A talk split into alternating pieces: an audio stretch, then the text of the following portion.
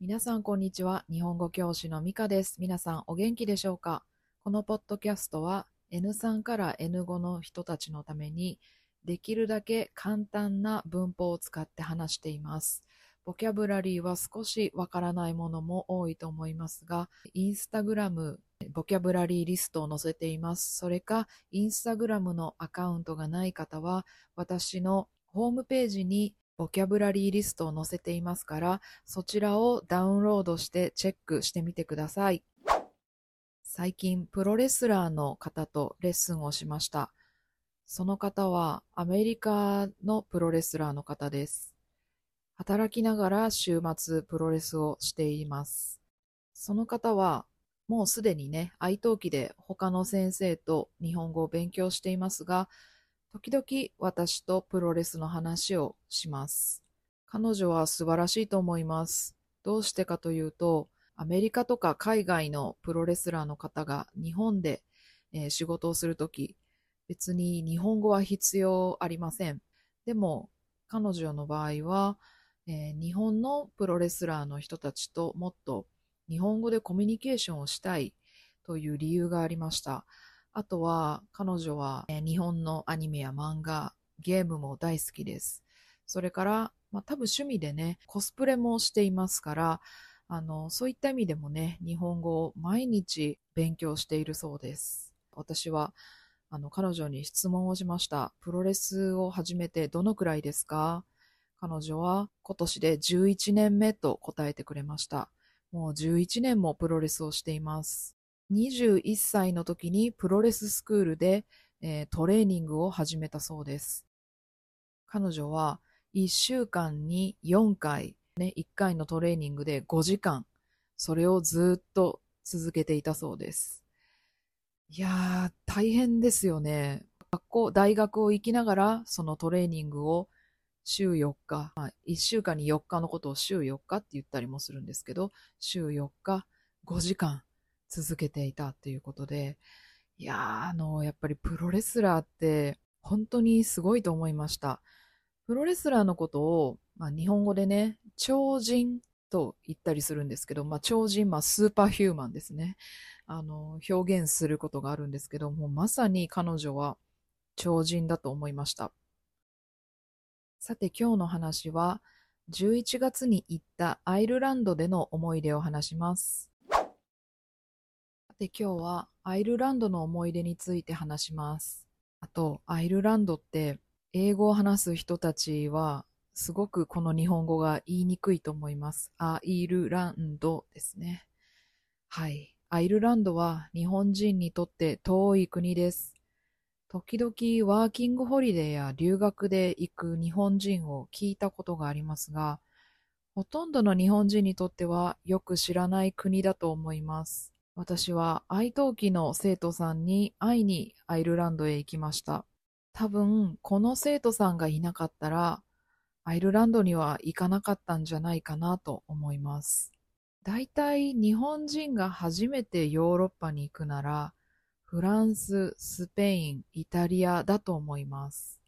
アイルランドは緑が綺麗で自然がとっても豊かで日本の北海道に似ていると思いました。でもケルト文化がありますから日本の雰囲気とは全然違いますけどね。車がないとどこへ行くにも不便なところも似ています。あと、イギリスと同じで天気が悪いです。私が行った時も晴れた日は一日だけだったと思います。さて、生徒さんに初めて会った日のことです。私はオンラインで生徒さんを教えていますが、実際に会うのは彼が初めてでした。最初だけ緊張しましたけど、あとはすぐにレッスンの時のようにリラックスして話せました。生徒さんは私が思っているより背が高い方でした。アイルランドについて公園に行きました。アイルランドには妖精がいるそうです。フェアリーですね。生徒さんのワンちゃんのオリーちゃんも一緒に行きました。妖精がいる公園はナルニア国物語のキャラクターがいました。私はこのナルニア国物語を見たことがありませんので、キャラクターがよくわかりませんでした。夜は生徒さんの家族と晩ご飯を食べました。生徒さんと奥さん、奥さんのお母さん、それからペットのワンちゃんがいます。奥さんは女神様のように綺麗な方でした。私はとっても緊張しました。なぜかというと、英語での会話に加えて、ナイフとフォークを使って食事、映画やドラマで見たような場面でした。まあ普段はね、お箸を使ってますからね、ちょっとナイフとフォークの使い方、なんか変じゃないかな。マナーは大丈夫かなとかね、ちょっと緊張しました。後で生徒さんに聞いたら、ああ、大丈夫だよ、と言ってくれました。お母さんのアンは、もともと小学校の先生でしたから、私にもとても優しく話しかけてくれました。なんかね、もう本当に先生らしい、こう明るくて、こうはっきり話す方でした。アイルランドのアクセントの英語は、ちょっと私はあまり慣れません。まあ、緊張しましたけど、困った時は生徒さんが助けてくれました。あとね、なんか、ゴミの、ゴミの話をしたんですよね。なんでその話をしたのかはちょっと覚えてないんですけれども、で、私がゴミのことをガーベッジって言ったんですね。でも、アイルランドもイギリス英語を話しますから、えっと、 rubbish って言うんですよね。で、あの、もうなんか rubbish が出てこなくて、なんかね、私がガーベッジって言ったら、ああ、それはアメリカ式の英語よって言われました。ああ、しまったと思ってね、ここは rubbish って言うべきでしたね。英語難しいです。それから私は生徒さんの家にね、一週間泊まりました。ちょっとずうずうしいですよね。ね、一週間英語で、えー、生活をしましたから、ホームステイをしている気分でした。私は学生の時に、えー、留学ができませんでしたから、本当に留学をしている気分になりました。面白かったのが、私や奥さんたちがどこかに出かけたら、お母さんが私たちの帰りを待っていました。で、お母さんのアンがね、さあ話をしましょうって言って、あの、今日は何をしたか、どこへ行ったか、どうだったかっていう、こう、みんなでね、椅子に座って少し話す時間がありました。で、アンがね、ミカは今日どうだった？とか、英語で聞いてくるんですけれども、いや、ただね、私はすごい緊張したんですけれども、でも、あの、いい体験をしました。で、一週間ね、英語で生活をすると思いました。やっぱりその言語をずっと話していると、スラスラと言葉が出てきます。ああ、一週間でこれだけスラスラ話せるようになるのだったら、一年ぐらいいたらもっとペラペラになれるのになぁと思いました。生徒さんと奥さんは本当に強い絆がある夫婦だと思いました。絆はボンドですね。あ、で、私が生徒さんと奥さんに聞いたんですよね。初めてどこで会ったんですか？とか聞いてみました。二人が若い時はまだ携帯がない時代です。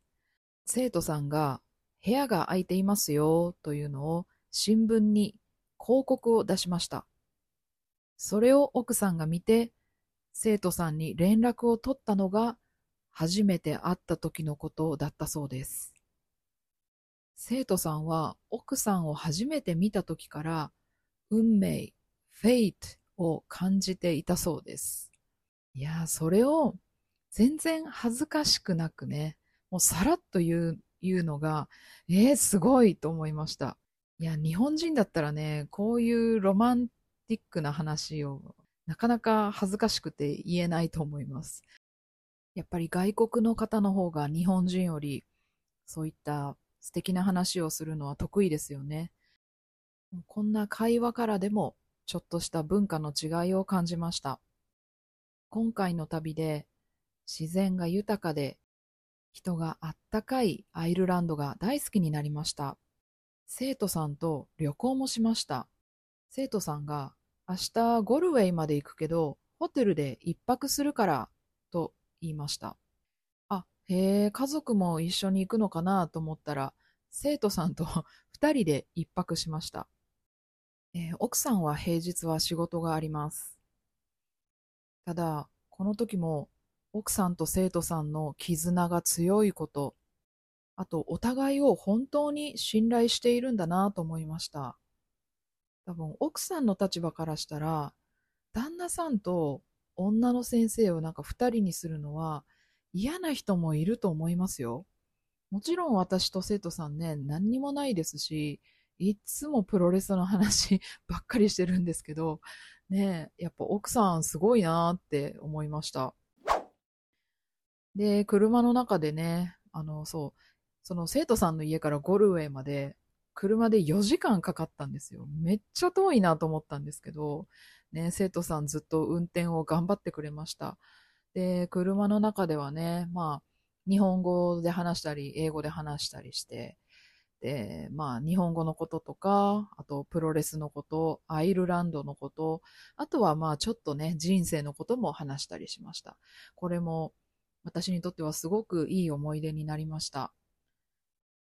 あとね、ゴルウェイに行って、あの、アイルランドの伝統的なパブに行きました。そこではね、あの、アイルランドの伝統的な音楽、まあ、ケルト音楽ですかね。それを聞く、演奏を聞くことができるんですけれども、えー、パブでね、そのゴルウェイガールという、えー、曲を聴きました。ゴルウェイガールっていうのは、あの、あ、エド・シーランのゴルウェイガールじゃない方ですね。アイルランド人なら誰でも歌える、あの、ちょっとカントリーソングのような、もう温かくて懐かしい感じのする曲でした。私は、あの、みんながね、こう歌っているのを聞いて、あの、とってもいい気分になりました。ああ、すごくいい歌だな。なんか懐かしいなと思いました。で、これはちょっと、あの、オフトピックですけれども、あの、エド・シーランって、あの、韓国でもすごく人気があるそうです。で、エド・シーランは、ブリティッシュ、イギリス人とアイルランド人のハーフだったと思うんですけれども、あの、韓国でエド・シーランが有名ですから、あのね、それでゴルデ、ゴルウェイガールを歌っているということで、韓国から、あの、ゴルウェイまでの、あの、ツアーが、あの、あるそうです。なんか、エド・シーランが人気だから、そういった、あの、ツアーを、あの、韓国では作ったそうです。なんか、その歌手の出身地のツアーを作るってすごいですよね。で、日本に帰ってからもアイルランドが大好きになったので、今でもアイルランドについて調べたり、アイリッシュパブにも行ったりしています。今回の旅行で生徒さんと家族には本当にお世話になりました。たくさんの優しい思い出をくれました。感謝してもしきれないくらいです。やっぱり旅行の時に綺麗なものを見たり、美味しいものを食べたりしますけど、一番心に残るのは人の優しさとか親切だと思います。私は彼らがもし日本に来たら、今度が私が最高におもてなしをしたいです。今日はアイルランドの思い出について話しました。ではまた。今からビギナーの皆さんのためにゆっくり話します。よく聞いてください。私は11月にアイルランドへ行きました。日本からアイルランドまで飛行機で12時間くらいかかります。私はアイルランドで生徒さんに会いました。生徒さんは男の人です。45歳です。奥さんと奥さんのお母さんとワンちゃんがいます。生徒さんは車や大きい庭があります。私たちは近所を散歩しました。たくさんの犬や近所の人に会いました。とても楽しかったです。また、アイルランドに行きたいです。